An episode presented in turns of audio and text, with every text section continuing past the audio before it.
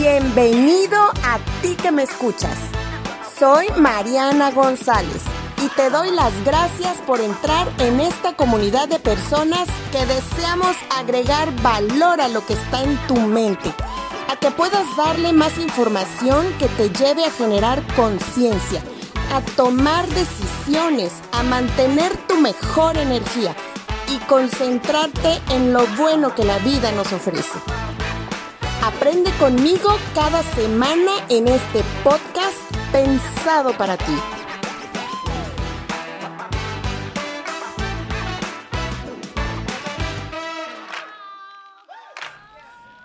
Hola, hola, ¿qué tal?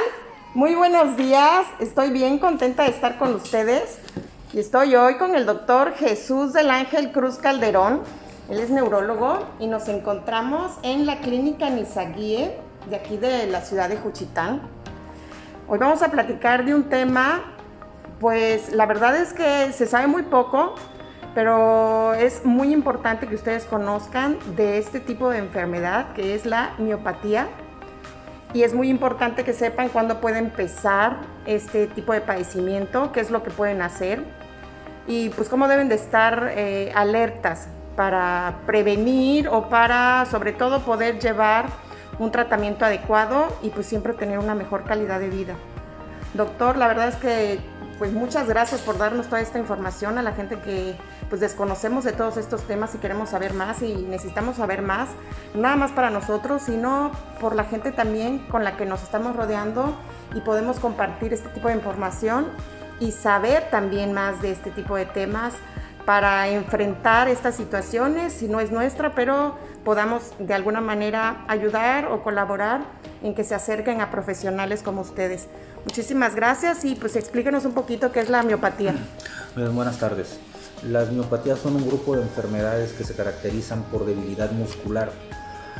En algunas se pueden presentar dolor, se pueden clasificar o se catalogan en miopatías hereditarias, que generalmente comienzan en la niñez, y miopatías inflamatorias, que generalmente pueden ocurrir tanto en la niñez como en la edad adulta a cualquier edad, pero sobre todo en adultos jóvenes.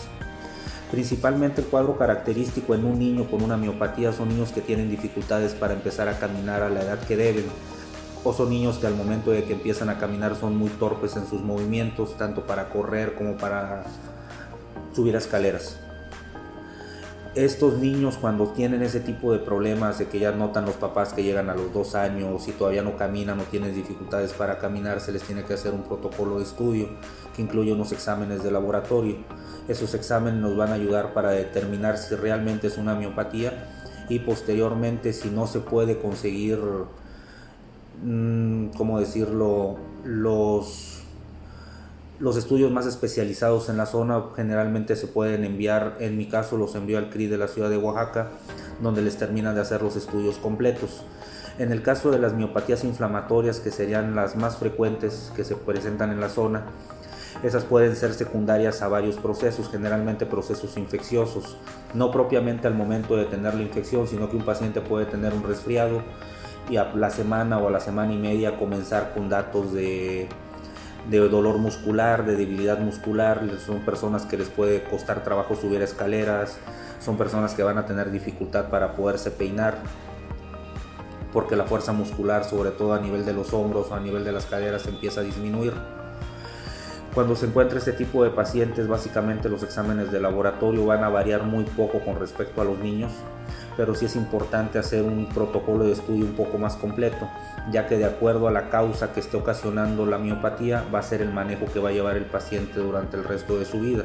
Si es una miopatía posinfecciosa, probablemente únicamente con unos medicamentos que se llaman esteroides sea suficiente para solucionar el problema y que no lo vuelva a presentar pero si hablamos de una miopatía asociada con una enfermedad que se llama lupus eritematoso sistémico, eso ya sería este, manejado por un reumatólogo y para el manejo sí sería por largo tiempo.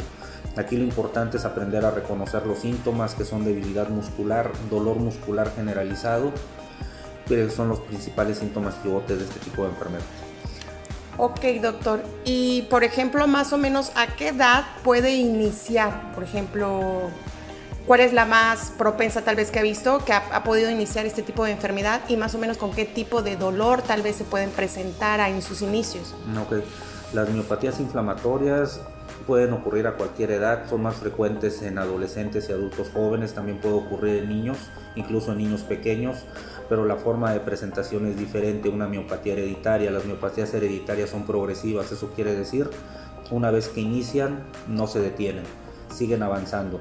Las miopatías inflamatorias son de inicio más súbito, en una semana, semana y media el paciente empieza a tener debilidad muscular debilidad muscular y dolor. Casi siempre empiezan con dolor muscular como si hubieran hecho mucho ejercicio en el gimnasio, pero es un dolor que no se quita con el reposo, que sigue avanzando y se va agregando poco a poco la debilidad, dificultad para subir escaleras, dificultad para peinarse generalmente, sobre todo esfuerzos que hagan que se muevan los hombros o que se muevan los muslos. Eso es lo que principal que va a encontrar el paciente. ¿Y niños chiquitos también? ¿Bebé? ¿Bebés? ¿Niños chiquitos? Sí, es a cualquier edad. Si no hay una edad específica donde le pueda decir ese paciente no puede tener una miopatía inflamatoria, puede ser en cualquier grupo de edad. Ok, por ejemplo, en caso de que sea por una persona o un bebé o alguien que casi no, no pueda manifestar bien, que, que le duele mucho o simplemente no, no puede moverse de la misma forma. Exactamente, es la forma de movilidad. Ok, y lo más recomendable, por ejemplo, este tipo de, de enfermedades, ¿tiene que ver o influye algún tipo de alimentación? o alguna forma en la que ellos puedan reforzar su, cuerpo, tal vez, no sé, por el tema de inflamación sobre todo. Algo que deban de eliminar de, lo que están consumiendo, algo que, les pueda provocar mayor inflamación a su, a su cuerpo. Lo ideal sería llevar una dieta lo más balanceada posible, pero estamos hablando de enfermedades que muchas veces no tienen, ¿cómo decirle? No tienen un factor predisponente para poderse presentar al no tener un factor predisponente, puede atacarlo en cualquier momento. Obviamente lo ideal es que una persona se mantenga lo más saludable que pueda, que trate de evitar grasas saturadas, que haga ejercicio de forma regular, eso sería lo ideal, pero aún así eso me puede ayudar más para que el proceso de recuperación sea más rápido. A lo mejor no me ayude para prevenirlo, pero sí para que la recuperación sea un poco más rápida. Ok, doctor. Y por ejemplo, bueno, ya teniendo, teniendo este, este tipo de enfermedad o este tipo de diagnóstico, ¿es una enfermedad crónico-degenerativa? O sea, va avanzando, va avanzando, si se puede. cuando son asociadas a lupus o cuando es una enfermedad que se llama dermatomiositis, son progresivas. Pero cuando hablamos de una miopatía inflamatoria posinfecciosa, esa generalmente se autolimita. Eso quiere decir, se le da manejo, el paciente como a los 15 días, un mes ya empieza a rehacer sus actividades normales pero cuando hablamos de una enfermedad como la dermatomiositis, que es una enfermedad que maneja más el reumatólogo, sí estamos hablando de una enfermedad progresiva, de algo que no se va a quitar y que desafortunadamente va a necesitar un manejo a largo plazo. Ok, entonces acá lo importante es que ante dolores musculares o, la imposibilidad de moverse o que se quite, que se quite precisamente un dolor constante, constante, ahí sí hay que acudir, pues luego, luego entonces a, pues al especialista, como dice, ¿no? Por no nada más estar bloqueando el dolor, sino ya ya viene otra, otro tipo de señal en el cuerpo. Pues muchísimas gracias doctor y gracias por informarnos a pues, todos los que estamos escuchando en estos momentos este tipo de, pues, de situaciones que hay veces eh, es necesario conocer para, pues, para poder identificar ¿no? y llegar realmente con un especialista. Mm. Muchísimas gracias doctor. Pues les recuerdo a todos los que nos puedan estar escuchando que el doctor Jesús del Ángel Cruz Calderón se encuentra aquí en la ciudad de Juchitán y lo pueden encontrar en la clínica Nizaguie de lunes a viernes de 9 de la mañana a 12 de la tarde y los sábados de 9 de la mañana a 2 de la tarde.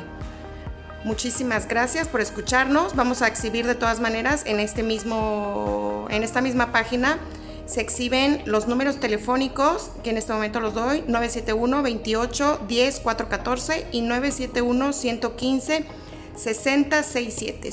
Muchísimas gracias, doctor. Hasta luego. Hasta luego. Así es como terminamos este podcast el día de hoy. Muchísimas gracias por seguirme y estarme escuchando en las diferentes plataformas. Ya sabes que me puedes encontrar en Instagram o Facebook y también estarme escuchando en Evox o Spotify. Y ahora sí te dejo para que aproveches este día y sea grandioso para ti tal y como lo mereces. Hasta luego, bye bye.